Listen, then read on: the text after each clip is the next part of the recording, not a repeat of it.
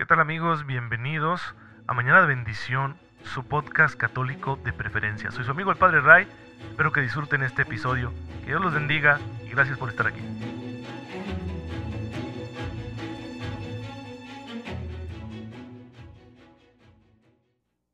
Hola, ¿qué tal? Muy buenos días. Soy su amigo el Padre Ray, autor del podcast Mañana de Bendición, su podcast católico favorito. Estamos aquí en un nuevo episodio especial y ahora vamos a hablar del famosísimo Concilio de Trento. Recuerden que en Mañana de Bendición nuestro objetivo es hacer una sencilla, pero al mismo tiempo profunda, reflexión teológica acerca de la persona, vida y obras de nuestro Señor Jesucristo, una cristología. Para poder realizar este ejercicio necesitamos ubicarnos en la historia de la Iglesia, porque la Iglesia ha ido progresando continuamente en ese conocimiento de Jesús. Y al alcanzar nosotros un mayor conocimiento de Jesús, podemos amarlo más. Ese es nuestro objetivo principal. Ahora que estamos viendo la historia de la iglesia, hemos visto ya dos grandes etapas, la Edad Antigua y la Edad Media. La Edad Media, desafortunadamente en el ambiente popular, goza de mala fama. Hay muchos de los temas acerca de la historia en general de la Edad Media y más en particular de la historia de la iglesia en la Edad Media que están envueltos en el mito, en una leyenda negra, en las mentiras. Entonces tenemos que hablar de estos temas para desmitificarlos. Por eso tratamos el asunto de la Inquisición de manera independiente y también el asunto de la Reforma Protestante. Hoy vamos a hablar del Concilio de Trento porque es la respuesta que la Iglesia le da a la crisis que produjo el protestantismo. Es la respuesta oficial de la Iglesia a todos los postulados de los protestantes, pero también supuso un gran avance pastoral, porque a partir del concilio hubo una verdadera reforma de aquello que sí tenía que reformarse en la iglesia, pero sin negar la identidad misma de la iglesia, que fue el problema con el protestantismo, sin perder lo que nos hace católicos, sin perder nuestra esencia, corregir lo que tiene que corregirse.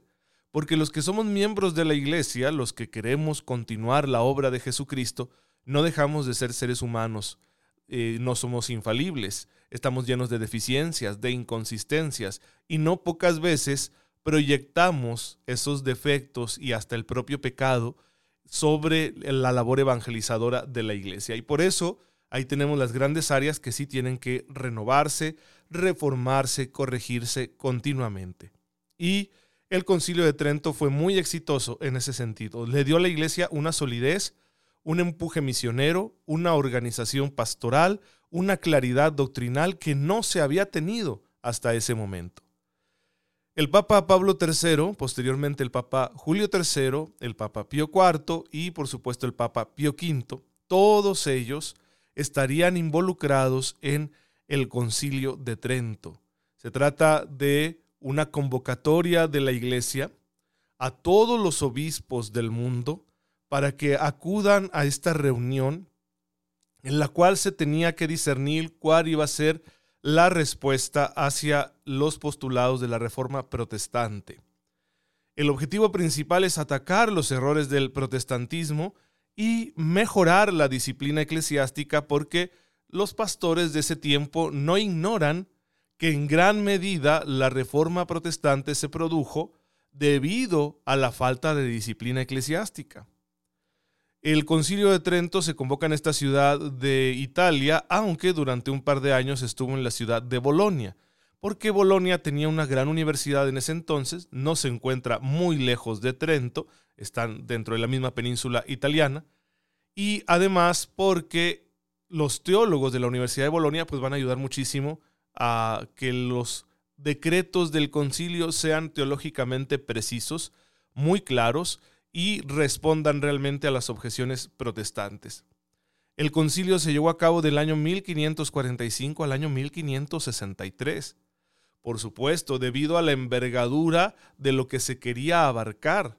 Se quería dar respuesta a un fenómeno que estaba golpeando a la iglesia entera y también por las dificultades de traslado de asistencia para todos los obispos del mundo. Así que por eso se prolongó tanto tiempo, además de que no dejaban de ser eh, momentos de agitación social y política, se estaba colonizando el continente americano, había todavía conflictos con el imperio turco otomano, eh, otras naciones tenían conflictos entre sí, había posturas eclesiásticas encontradas, eh, una larga lista de situaciones que influyeron para que se prolongara tanto el concilio.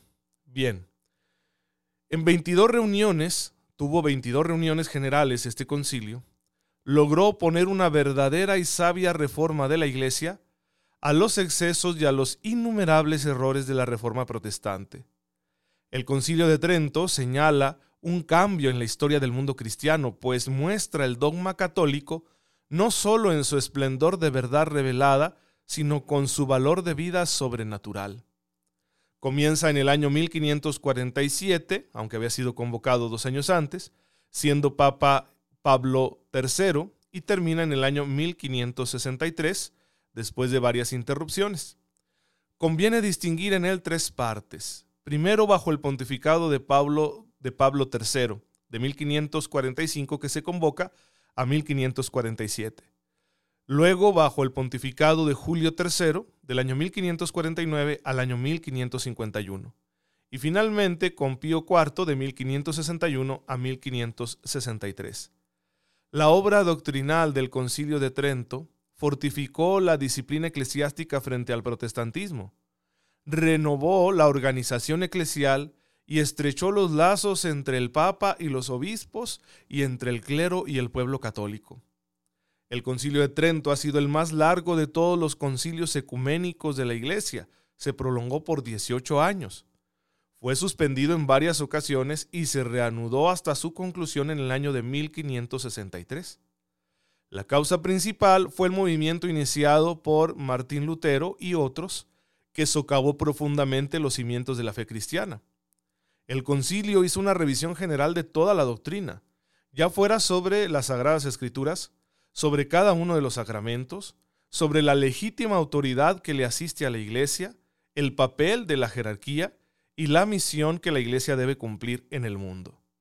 La Iglesia como madre y maestra de la fe tuvo que aclarar conceptos dudosos, afianzar verdades, promulgar nuevas leyes y anunciar sanciones disciplinarias a los infractores.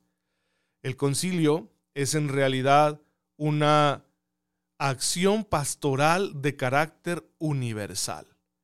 Se trata entonces de una iniciativa eclesiástica que abarca todos los temas relacionados con la fe. Por eso también su extensión. No podía resolverse todo así de borrón y cuenta nueva.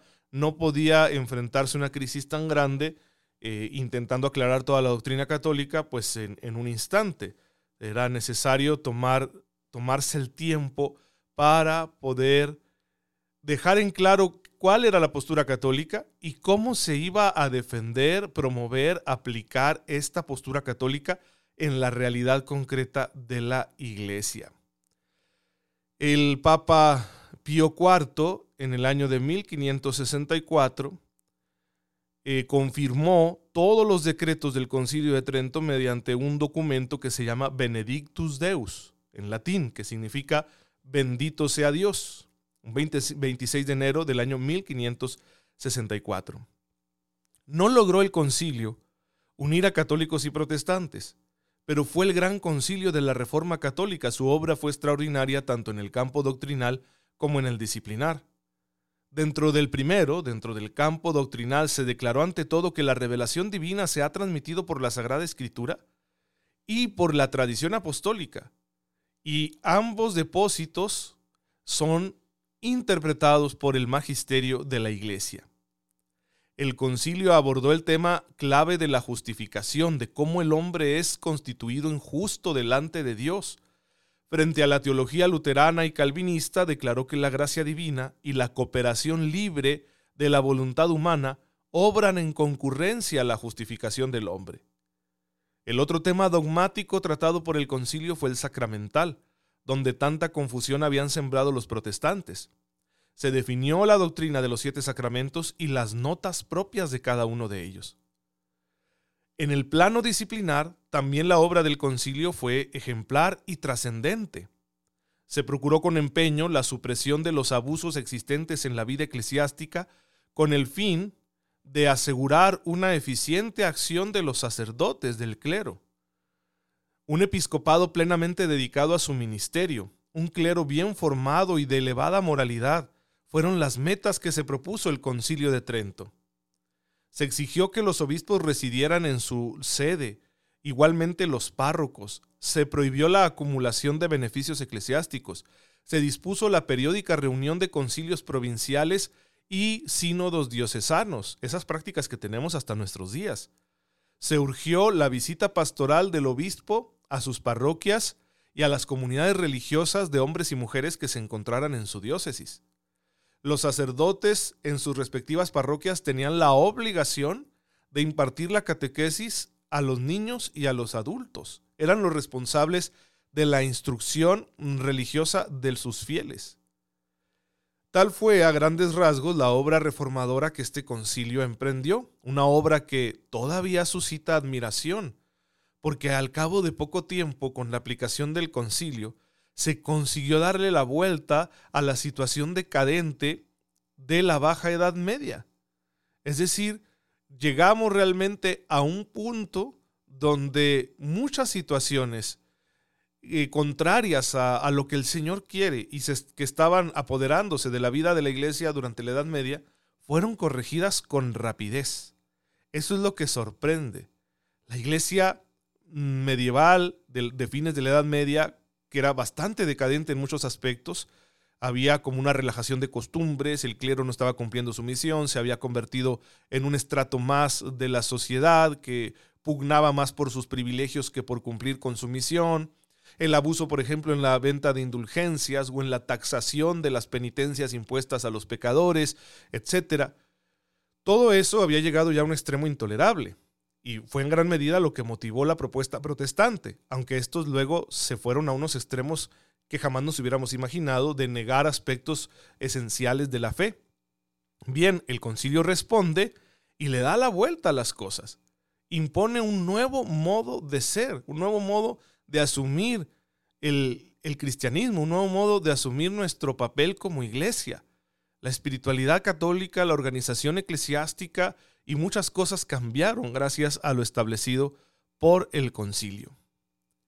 El periodo que siguió a la celebración del concilio de Trento estuvo marcado por la impronta de la gran renovación de la vida católica que se había decidido en el concilio, es decir, por la aplicación de las normas establecidas por el concilio. La reforma fundada en las constituciones y decretos del concilio de Trento se llevó adelante, firmemente impulsada por los papas que se sucedieron en la sede de Pedro.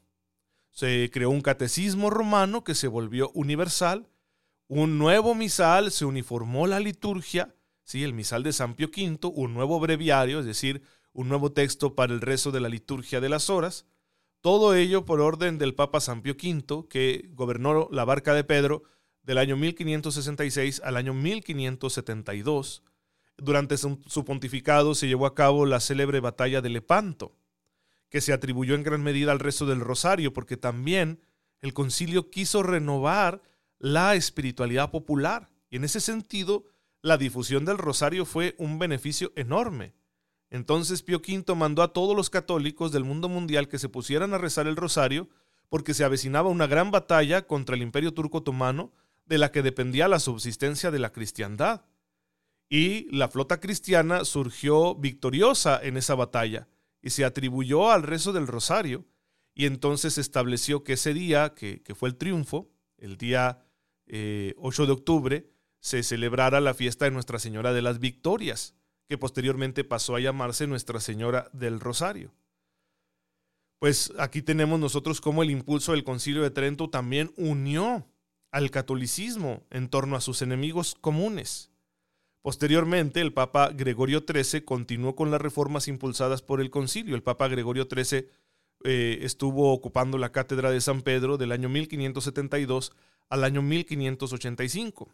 Él confió a los nuncios, a los legados pontificios, el encargo de velar por la ejecución de las normas del concilio. Y luego su sucesor, Sixto V, que fue papa de 1585 a 1590, llevó a cabo una completa reorganización de la curia romana, ¿sí? de, de esta corte pastoral que acompaña al Papa en su misión. Sentó las bases de lo que es la curia romana hoy en día. La curia romana de hoy no es igual a la de Sixto V, pero tiene sus raíces en ella. El espíritu tridentino dio lugar a la aparición de obispos ejemplares que se esforzaron en la aplicación de los decretos conciliares sobre la disciplina del clero y sobre las costumbres del pueblo cristiano. Sobresalen pastores de la talla de San Carlos Borromeo, San Francisco de Sales, San Felipe Neri, el fundador del oratorio, un gran santo, San José de Calasanz, etc. La cristiandad había dilatado también enormemente sus horizontes al llegar al continente americano y estar evangelizando grandes regiones. Es decir, pronto la población católica aumentó exponencialmente por la colonización de América, de algunos sectores de África, incluso de regiones como Filipinas, la India, el Japón, la Indochina, etc. Todo eso hizo que la iglesia renovara su carácter universal. Dejó de ser una iglesia eminentemente europea y empezó a ser gradualmente una iglesia cada vez más universal. El dinamismo del concilio también impulsó otras acciones, como la constitución, por ejemplo, por iniciativa del Papa San Pío V, de la Liga Santa, una unión de naciones cristianas. O, de igual manera, supuso la creación de misiones dedicadas a reevangelizar las regiones ganadas por los protestantes. Es decir, muchos sacerdotes y misioneros católicos fueron a las regiones dominadas por los protestantes y empezaron a reevangelizar, algunos con bastante éxito, sobre, sobre todo en regiones de Suiza, que había estado dominada por algunas décadas por los seguidores de Calvino, y regiones de Alemania, donde los protestantes se habían hecho muy numerosos, fueron reconquistados, por así decirlos, por este movimiento católico que bien se le ha llamado la contrarreforma. Este asunto del Concilio de Trento coincide también con el surgimiento de nuevas órdenes religiosas o de la renovación de algunas antiguas. Va a coincidir con ese movimiento de reforma que emprenden Santa Teresa de Ávila y San Juan de la Cruz en la, en la Orden del Carmelo, es decir, el surgimiento de los carmelitas descalzos, que buscan ser más fieles al espíritu original de su fundación y que se van a hacer extensivos sobre todo en los países de habla hispana. También con la fundación de la Compañía de Jesús, que va a ser la gran aliada de esta reforma católica emprendida a partir del Concilio de Trento. Otro de los aspectos que mejoró muchísimo debido a las iniciativas del concilio fue eh, la cuestión litúrgica. Se uniformó la liturgia con el misal de San Pío V que se hizo prácticamente obligatorio en todas partes del mundo. Solo unas pocas regiones pudieron conservar sus tradiciones litúrgicas porque pudieron probar que éstas gozaban de una antigüedad considerable. Pero eso ayudó muchísimo a darle identidad y unidad a la iglesia. Hasta la fecha, ¿no? Hoy, hoy en día se ha hecho muy popular eh, que muchos grupos estén propugnando la vuelta a la liturgia como se celebraba según el misal de San Pío V. Paréntesis, su servidor no está de acuerdo con eso, ¿sí? Porque también el Concilio Vaticano II por alguna razón fue necesario, porque el Concilio de Trento, porque no se celebró otro concilio universal, ¿sí? Desde Trento hasta el Concilio Vaticano I, que el Concilio Vaticano I quedó inconcluso, y luego vino el Concilio Vaticano II. Entonces, ¿por qué se hicieron necesarios estos otros dos concilios? Porque el Concilio de Trento, aunque haya sido muy bueno, pues realmente no deja de ser perfectible. Esa es la razón por la cual siempre debemos estar atentos a las nuevas reformas que la iglesia emprende. Así que no nos casemos con el concilio de Trento y digamos todo lo anterior al Vaticano II era muy bonito y perfecto porque no lo era. Definitivamente no lo era. Sin embargo, en su momento el concilio de Trento fue como el Vaticano II. Fue un concilio que renovó la vida de la iglesia, que tuvo sus incomprensiones, ¿sí? A muchos no les gustó lo que el concilio de Trento estaba haciendo, pero que realmente fue una obra de Dios. Estoy seguro que el Espíritu Santo asistió ahí al Papa, a los obispos, y nos permitió a nosotros conocer esta grandeza de la Iglesia Católica. No, no seríamos nosotros católicos como lo somos hoy de no ser por el concilio de Trento, que supuso esta gran renovación muy positiva. Desde el punto de vista teológico, el gran avance del Concilio de Trento fue dejar en claro dos cosas. No puedo aquí explorar cada uno de los decretos doctrinales del concilio porque nos tomaría mucho tiempo. Pero frente a la postura protestante, ¿qué fue lo, que el concilio resolvió? Primero que nada, renovar esta teología católica de la conjunción, la llamaría yo así, o la alianza si ustedes quieren. Una teología que sostiene que no se trata de contraponer a Dios y al hombre, porque Dios no compite con el hombre. Esa idea de Santo Tomás de Aquino que yo en algún episodio les platiqué, sino que Dios quiere que el hombre colabore con su obra. No porque seamos del todo buenos, sin embargo, nuestra bondad no ha desaparecido, contrario a lo que decía Martín Lutero. No porque se trate de un 50-50, de ninguna manera, no podemos equiparar nuestro esfuerzo personal con la eficacia de la gracia de Dios. Pero no hay duda de que en las escrituras está la evidencia de que Dios quiere que el hombre coopere. ¿Por qué? Porque Dios quiere que seamos seres maduros, responsables, libres, porque solo de esa manera podemos amarlo. Donde no hay libertad, no hay amor. Donde no hay madurez, el amor es mediocre. Dios no quiere un perrito faldero, ni quiere un autómata.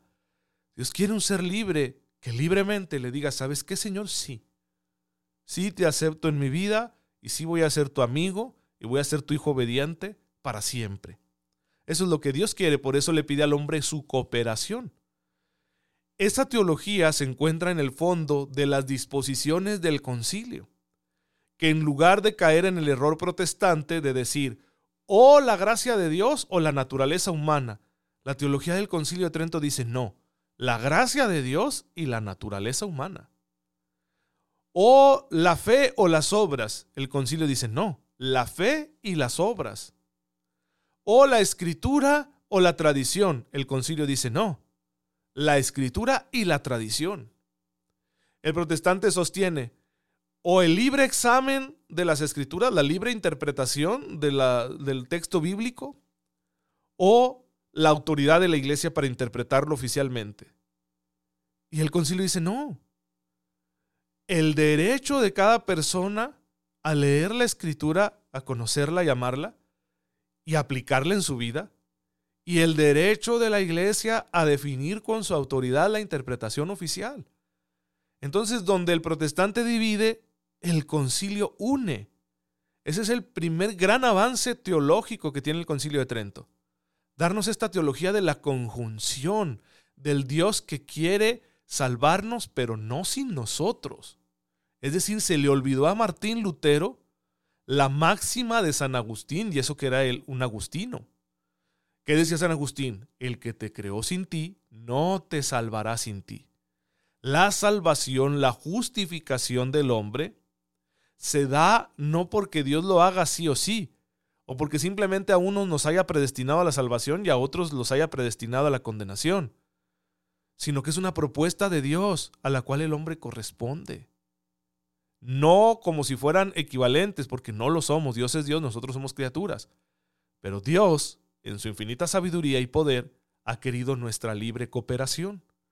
Eso es lo que sostiene el concilio. Por eso el concilio no divide, sino que une. El otro gran avance del Concilio de Trento es desarrollar el principio de encarnación. ¿Por qué la parte humana es tan importante? Porque con la encarnación del Verbo, cuando la segunda persona de la Santísima Trinidad se hace uno de nosotros, ¿sí? Cristo nuestro Señor es verdadero Dios y verdadero hombre, está asumiendo lo nuestro, le está dando valor. De aquí en adelante todo lo humano puede ser instrumento eficaz de la gracia de Dios. Por eso los signos materiales, visuales, la simbología que utiliza la iglesia no son un invento pagano, son una valoración de el medio humano.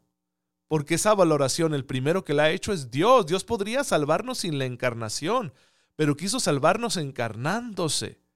Eso significa que Dios le está dando valor al medio humano. Dios está utilizando la misma humanidad para redimir a la humanidad. Por eso el católico tiene en su templo imágenes. Por eso el católico se reúne con sus hermanos. Por eso el católico hace una peregrinación. Por eso le, le canta la guadalupana a la Virgen. Por eso tenemos los sacramentos llenos de signos y de ritos. ¿Sí? No son una simple apropiación de cuestiones paganas como si el paganismo hubiera contaminado nuestra fe. No. Porque el pagano no tiene una referencia trascendente hacia un único Dios como lo tenemos nosotros. Todo eso que tenemos los católicos, toda esa riqueza, es en realidad una manifestación del valor que Dios le da a el medio humano, a la misma humanidad. Dios le da su gracia al hombre a través de medios humanos. Sí, la misma escritura, escrita en un lenguaje humano, humanamente comprensible, es eso, medio humano. No la hizo bajar Dios consagrada del cielo, nos la fue dando a través de un larguísimo proceso histórico en el que intervinieron muchos hombres y mujeres de distintas culturas y extracciones sociales y trasfondos religiosos. Entonces, Dios se vale de la humanidad para salvar a la humanidad. Creo yo humildemente que estas son las dos grandes aportaciones del Concilio de Trento. Entonces, cuando nosotros nos encontramos frente a la postura protestante, lo primero que tenemos que anunciar es esto. No podremos ponernos de acuerdo con un protestante sobre temas muy específicos como cuál es el lugar de María en la historia de la salvación, ¿sí? O por qué la necesidad de los sacramentos, ¿sí? O si se debe bautizar a los niños o no. No podemos ponernos de acuerdo con ellos si no resolvemos ese problema de fondo. ¿Cómo voy a dialogar con un protestante cuando tenemos dos formas muy distintas de entender por qué la escritura es palabra de Dios? Pregúntenselo a aquellas personas que no son católicas. ¿Por qué crees que la Sagrada Escritura es palabra de Dios? Porque tú y yo tenemos la respuesta muy clara. Yo no sé qué respuesta me daría un protestante porque hay diversidad ¿no? de grupos protestantes con distintos enfoques teológicos. Pero yo como católico te puedo decir la que tú y yo compartimos. Porque Dios se vale de la humanidad para revelarse y para salvarnos. Por eso el Espíritu Santo inspiró a estos autores y la misma iglesia, inspirada por el Espíritu Santo, que inspiró a los autores que escribieron la Biblia, es la que ha compilado esos libros. Por eso eligió unos y excluyó otros, tanto de la tradición del Antiguo Testamento como de la tradición del Nuevo Testamento, es decir, tanto de las escrituras hebreas como de las escrituras cristianas. La iglesia hizo una selección. ¿Con qué derecho? con el derecho que le da la asistencia permanente del Espíritu Santo que actúa a través de la humanidad. Con ese derecho, así como el Espíritu Santo inspiró, por ejemplo, al profeta Jeremías o a quien le ayudara para que se pusiera por escrito todo lo que él profetizó, así como el Espíritu Santo inspiró a Lucas para que hiciera esa investigación minuciosa del fundamento de nuestra fe, y nos diera estos dos grandes libros, el Evangelio de Lucas y el libro de los Hechos de los, de los Apóstoles. Así también el Espíritu Santo inspiró a la iglesia para que en su momento nos dijera, estos son los libros inspirados. Y saben que la sigue inspirando. Por eso tenemos proclamaciones dogmáticas a lo largo de la historia de la iglesia. Por eso en el siglo XIX el Papa Pío IX nos dio el dogma de la infalibilidad papal y de la Inmaculada Concepción de la Virgen María. Y por eso en el siglo XX el Papa Pío XII nos dio el dogma de la asunción de la Virgen María. Entonces, así funcionan las cosas según la evidencia que tenemos en la historia de Israel y en la historia de la misma iglesia. Ahí está ese fondo que con tanta claridad nos va a manifestar el concilio de Trento. Pues es emocionante.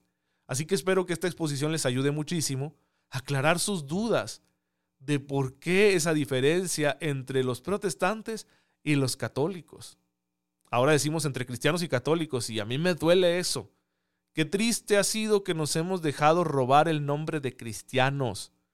Los cristianos somos nosotros, ¿sí? Yo no digo que ellos no lo sean, pero nosotros somos cristianos y somos los primeros. Y me atrevo a decir que somos los más guapos, pero eso es por egoísmo mío. Entonces, vive tu fe. Eres un cristiano, que nadie te diga que no es un seguidor de Cristo. ¿Por qué la diferencia? Aquí está la diferencia. Ahí está la distinción y Trento nos la dejó muy clara. Evidentemente que las disposiciones de Trento no son absolutas. ¿sí? En cuestión de disciplina eclesiástica, de enfoque pastoral, con el tiempo las cosas fueron cambiando y con el Concilio Vaticano II más todavía. Porque la iglesia siempre necesita actualizarse, sobre todo en su modo de presentar la verdad que el Espíritu Santo le ha confiado. Lo que la iglesia no puede hacer es modificar la verdad que el Espíritu Santo le ha confiado. Y para eso hay que distinguir con mucha sabiduría qué pertenece a esa verdad ¿sí? inmutable y qué no. Porque hay cosas que no pertenecen a esa verdad inmutable, que responden al espíritu del tiempo y que pueden ir siendo modificadas. Pero hay otras que no. Esa tarea es bien delicada y la iglesia tiene que hacerla con mucha prudencia. Pues bien, hermanos, ya me emocioné, pero ahí está para ustedes el concilio de Trento, que se encuentra precisamente en ese tiempo en que tenemos la transición de la Edad Media a la Edad Moderna. Pues gracias por estar aquí, vamos a darle gracias al Señor. Te bendecimos, Padre, porque ante las graves crisis que atraviesa la comunidad de tus hijos nunca la abandonas y le inspiras para que realice acciones que le permitan corregir el rumbo. Ayúdanos a estar siempre atentos a las mociones de tu espíritu para que sepamos aquello que tú quieres que cambiemos y lo hagamos con una voluntad humilde y agradecida obedientes a tus disposiciones. Por Jesucristo nuestro Señor. Amén. El Señor esté con ustedes. La bendición de Dios Todopoderoso, Padre, Hijo y Espíritu Santo, descienda sobre ustedes y los acompañe siempre. Muchas gracias hermanos por estar en sintonía con su servidor. Cuídense mucho, por favor. Nos vemos mañana, si Dios lo permite.